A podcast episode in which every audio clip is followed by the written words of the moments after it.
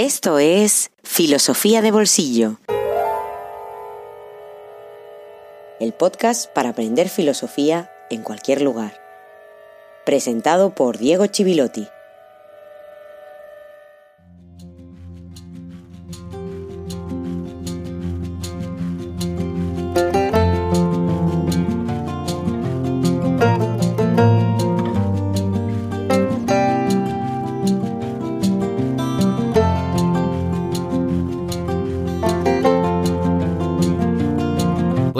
Y feliz jueves filosófico número 49.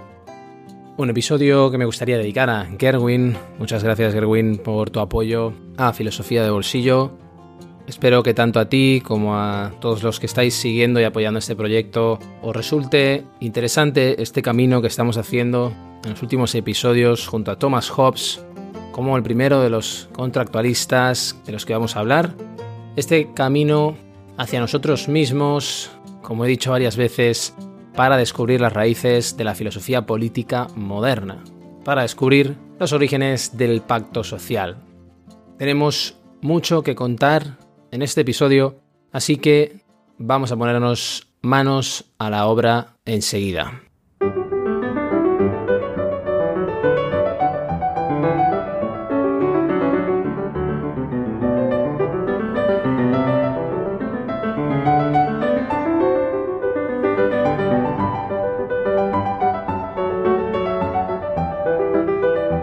El episodio anterior hablamos del estado absolutista de Hobbes, como una forma de transformar la fuerza natural en poder político, y terminamos encomendándonos a ese inmenso leviatán, pero no acabamos de conocerlo con algo de detalle y enfrentarnos a él.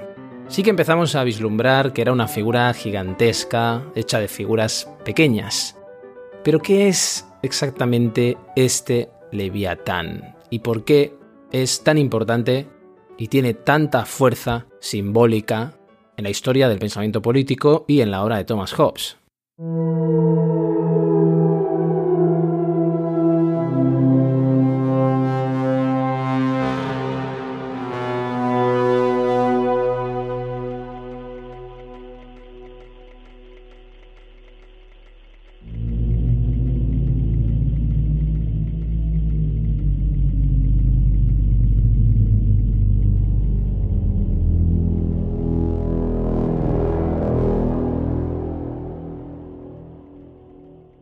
El Leviatán de Hobbes, que da título a su obra de 1651, subtitulada De la materia, forma y potencia del Estado cristiano y civil, es un símbolo, y además un símbolo con raíces religiosas. En el libro de Job, Job no de Hobbes, sino de Job, J-O-B, bíblico, se habla del Leviatán, como un monstruo marino inmenso y terrible en su maldad, una criatura creada por Dios para mostrar a Job su propia fragilidad frente a él. Así se describe en el libro de Job, que forma parte del Antiguo Testamento cristiano, concretamente en el capítulo 41.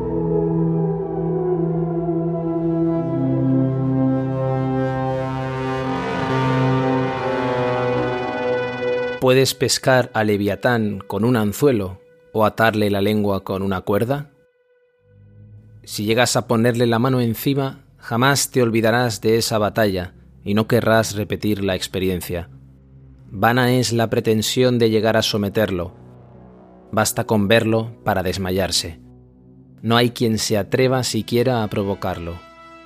¿Quién, pues, podría hacerle frente? ¿Y quién tiene alguna cuenta que cobrarme? Mío es todo cuanto hay bajo los cielos. No puedo dejar de mencionar sus extremidades, su fuerza y su elegante apariencia. ¿Quién puede despojarlo de su coraza? ¿Quién puede acercarse a él y ponerle un freno? ¿Quién se atreve a abrir el abismo de sus fauces, coronadas de terribles colmillos? Tiene el lomo recubierto de hileras de escudos, todos ellos unidos en cerrado tejido Tan juntos están uno al otro que no dejan pasar ni el aire. Tan prendidos están uno del otro, tan unidos entre sí, que no pueden separarse. Resopla y lanza deslumbrantes relámpagos, sus ojos se parecen a los rayos de la aurora. Ascuas de fuego brotan de su hocico, chispas de lumbre salen disparadas, lanza humo por la nariz, como olla hirviendo sobre un fuego de juncos. Con su aliento enciende los carbones y lanza fuego por la boca. En su cuello radica su fuerza. Ante él, todo el mundo pierde el ánimo. Los pliegues de su piel son un tejido apretado, firmes son e inconmovibles. Duro es su pecho como una roca, sólido, cual piedra de molino. Cuando se yergue los poderosos tiemblan, cuando se sacude, emprenden la huida. La espada, aunque lo alcance, no lo hiere, ni lo hieren tampoco los dardos, ni las lanzas y las jabalinas. Al hierro lo trata como a paja y al bronce como a madera podrida. No lo hacen huir las flechas, ve como paja las piedras de las ondas. Los golpes del mazo apenas le hacen cosquillas. Se burla del silbido de la lanza.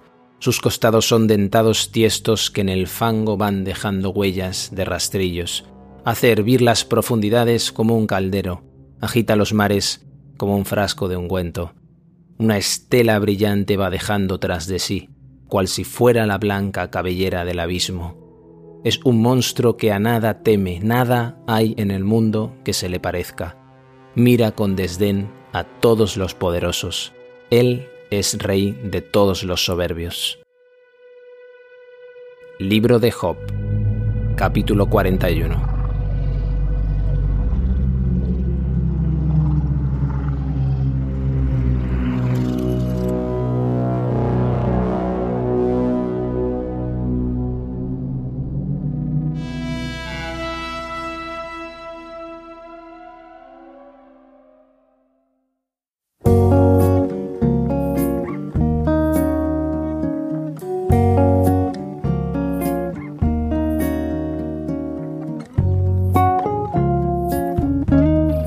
Libro en el bolsillo.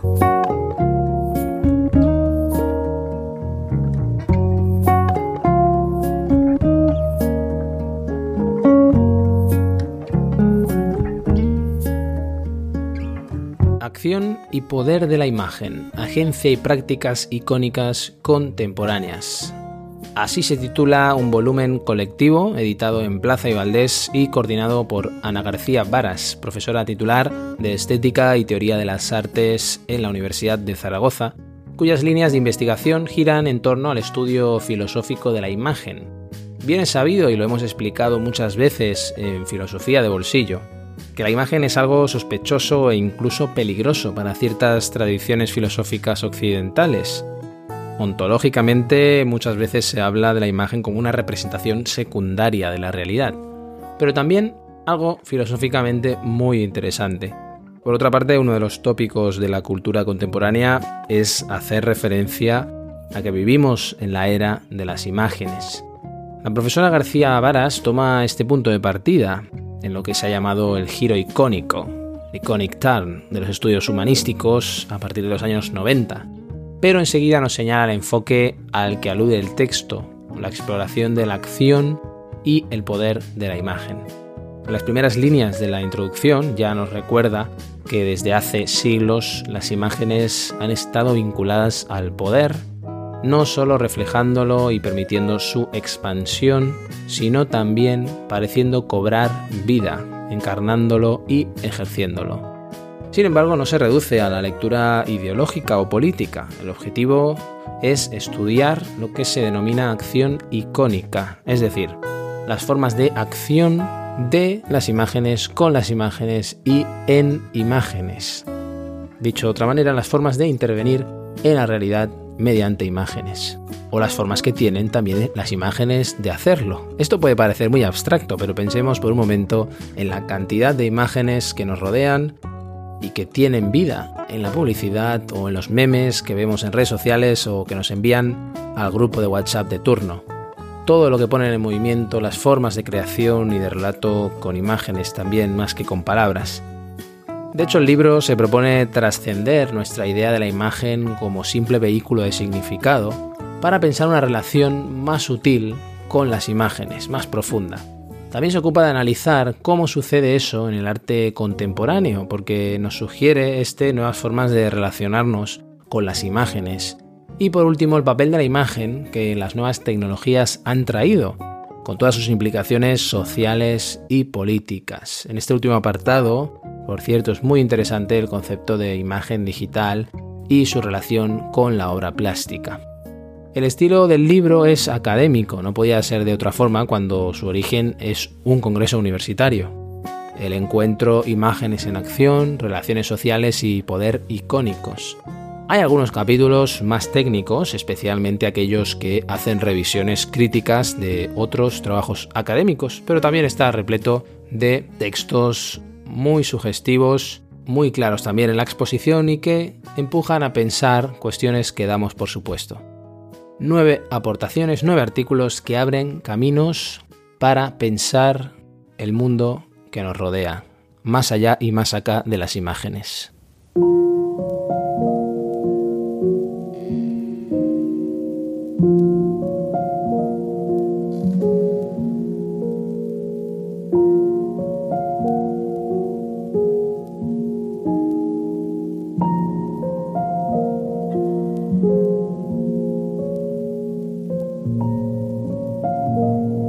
El poder de las imágenes en nuestras sociedades se ha multiplicado en las últimas décadas, convirtiéndose prácticamente en un tópico dentro de un contexto en el que lo icónico toma el espacio público y parece cobrar movimiento.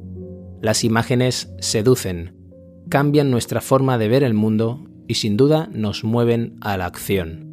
De esta manera, y por un lado, entre esas formas de acción nos encontramos cada vez con un mayor número de comportamientos que tienen lugar principalmente para ser convertidos en imágenes, para producir su propia representación. Así, desde las imágenes de viajes o comida que aparecen en las redes sociales y que dan cuenta de acciones cuyo primer objetivo ha sido su aparición en la imagen, a los atentados terroristas que buscan eminentemente su propagación icónica, la imagen provoca, determina y dota de sentido a un cúmulo creciente de acciones. Pero asimismo, por otro lado, las imágenes poderosas nos mueven a hacer cosas, como es evidente en la propaganda, en las luchas iconoclastas que destruyen la imagen precisamente ensalzando su poder, o en todas las acusaciones de manipulación o idolatría que suscita el ámbito de lo icónico, desde la sociedad del espectáculo a las críticas furibundas a la difusión de ciertas imágenes, como sucede por ejemplo en el caso de esas imágenes pese a todo del holocausto.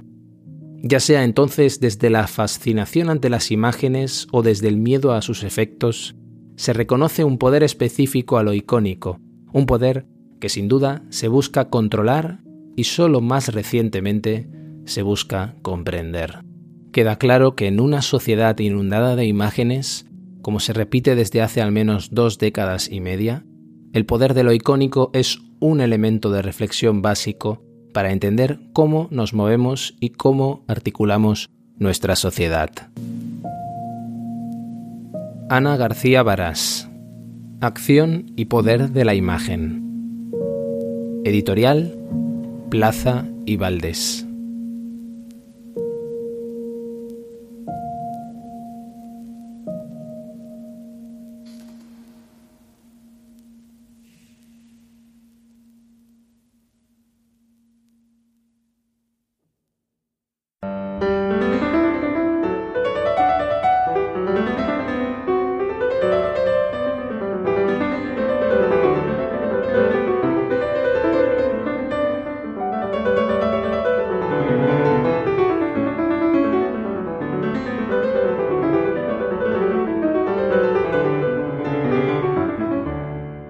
El Estado es también un gran monstruo que atemoriza.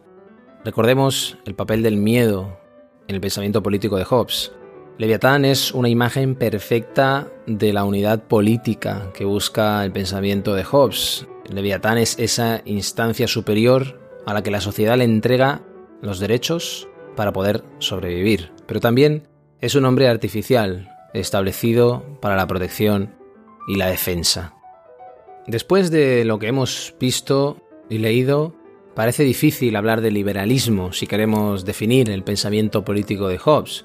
Sin embargo, sus ideas están en la base de la tradición liberal inglesa, entre otras cosas por una simple razón, porque toda su teoría política se construye a partir de los intereses y la voluntad de los individuos. Tenemos que tener muy presente siempre que lo que le preocupa a Hobbes es la acción política y que hay en su obra un privilegio de la política sobre la ética, tras ese divorcio de ética y política en la modernidad, del que ya hablamos hace unos cuantos episodios, si lo recuerdas. Si le preguntamos a Hobbes qué es lo justo, nos responderá, lo justo es lo que estipulan las leyes. La injusticia es la ruptura del pacto, es incumplir el pacto que hemos hecho. De hecho, lo que hace Hobbes con la moral es conformarla según principios jurídicos naturales, es decir, identifica la ética con el derecho natural. Si hemos ido siguiendo con atención los últimos episodios, no nos extrañará saber que su ética ha sido calificada de egoísmo inteligente. Frente al riesgo de autodestruirnos, decidimos que nos interesa autolimitar nuestras capacidades colectivas de agresión, la capacidad que tenemos como colectivo de agredirnos unos a otros, que son muchas e incluso cada vez mayores. Eso nos hace llegar a un acuerdo y también a nombrar un garante del cumplimiento de ese pacto. Pero volvamos por un momento a la libertad y la subjetividad.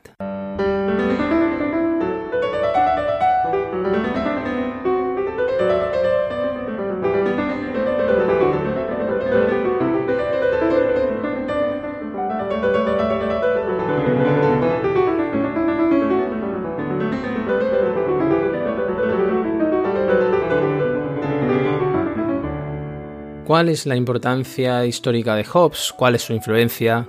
¿Y cuáles son también las críticas que se le han dirigido? La filosofía necesita, en cada cultura, en cada país, pensadores que le hagan hablar en su lengua. Eso es muy importante. La propia filosofía occidental toma forma, como vimos en Aristóteles, a partir de la lengua, a partir de las estructuras lingüísticas del griego, en este caso. Por eso es tan importante para conocer cómo piensan en un lugar, cómo viven, cómo se sitúan en el mundo, conocer su lengua, no solo para comunicarse con los autóctonos como haría un etnógrafo, como necesita hacer, de hecho.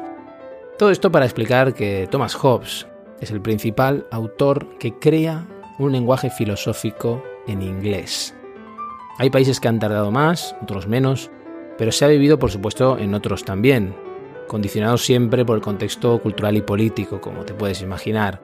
Pero es muy importante esa contribución que va a marcar el tono, el estilo, el carácter de la filosofía posterior que va a madurar en Hume, del que ya hablamos. Eso también es Hobbes, que escribe Leviatán en inglés y que conocía muy bien la filosofía que se hacía en la lengua filosófica y científica de entonces, que era el latín. ¿Quién hacía eso en el siglo XVII en Francia? Efectivamente, René Descartes, del que hablamos largo y tendido en la primera temporada. Por lo tanto, es el momento de creación de lengua filosófica en Europa. En el caso de Hobbes, a eso hay que añadir que su teoría es una presencia incómoda para todos los que vendrán después, hasta hoy. Tan incómoda que muchos, muchos preferirán ignorarla antes que enfrentarse a sus argumentos. Hagas lo que hagas, siempre recibirás una etiqueta, porque es la manera que tenemos los seres humanos de simplificar la complejidad de la realidad y de la historia. Y Hobbes también las recibió, por supuesto que las recibió. Muy pronto fue leído sobre todo como un ateo, porque no necesitamos en su teoría ningún tipo de revelación divina para entender la sociedad civil o la fuerza de la ley. La segunda mitad del 17 fue especialmente la de la persecución contra Hobbes. Incluso llegó a la Cámara de los Comunes en el año 1666. La casual colocación de los tres seis juntos ya nos da una pista de cómo se percibía el pensamiento de Hobbes y de lo que se habló en esa Cámara de los Comunes, acusado de propagar la blasfemia y la herejía. Pero más allá de eso, como todo autor, recibió críticas sobre aspectos concretos de su obra, uno de ellos ya ha aparecido de pasada como polémico y es las contradicciones que existen entre diferentes ámbitos de su pensamiento, la inconsistencia de su psicología con su ética, también de su política con su cosmología, una cuestión que ahora desborda el tiempo que le vamos a dedicar. Y no solo sucederá con Hobbes, sino también con otros autores anteriores, como Hugo Grocio o Grotius, y en autores posteriores como John Locke. Se trata de proyectos, todos ellos naturalistas, que procuran hacer frente al escepticismo recurriendo a una supuesta universalidad de prácticas, de actitudes, como en Hobbes es, por ejemplo, la necesidad de defenderse en el estado de naturaleza, entendida esa necesidad como un hecho psicológico y basando el derecho natural en la naturaleza de la psicología humana. Vir probus et fama eruditionis domi forisque bene cognitus. Hombre probo reconocido tanto dentro como fuera de su patria por su gran saber. Se puede leer en el epitafio que se escribió en su tumba al morir el 4 de diciembre de 1679 en Derbyshire. Pocos años después, en la biblioteca bodleiana, la biblioteca más importante de la Universidad de Oxford, se quemaban públicamente ejemplares de sus libros, de su tratado sobre el ciudadano y también del Leviatán.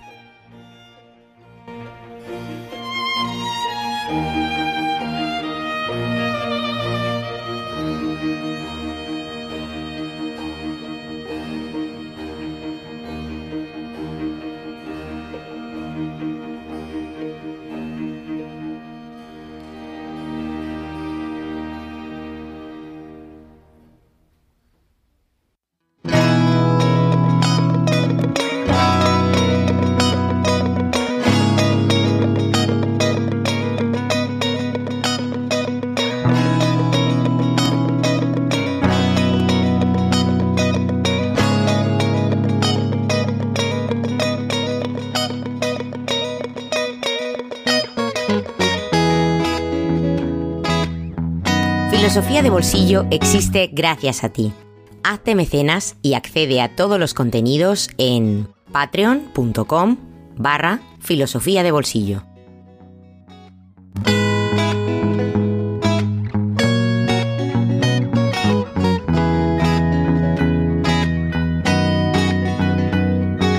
Aquí finaliza nuestro pequeño viaje junto a Thomas Hobbes, que nos deja como todos los grandes pensadores, muchas preguntas en el aire.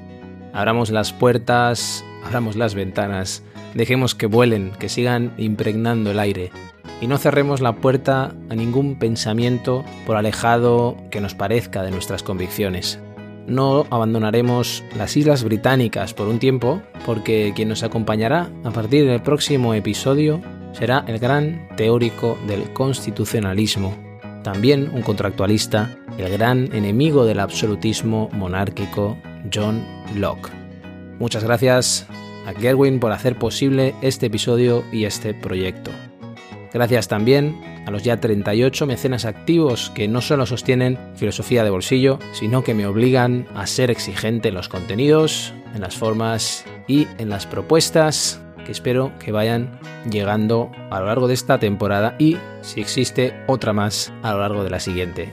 Gracias por estar al otro lado y por abrir las compuertas de tus oídos a la filosofía una semana más.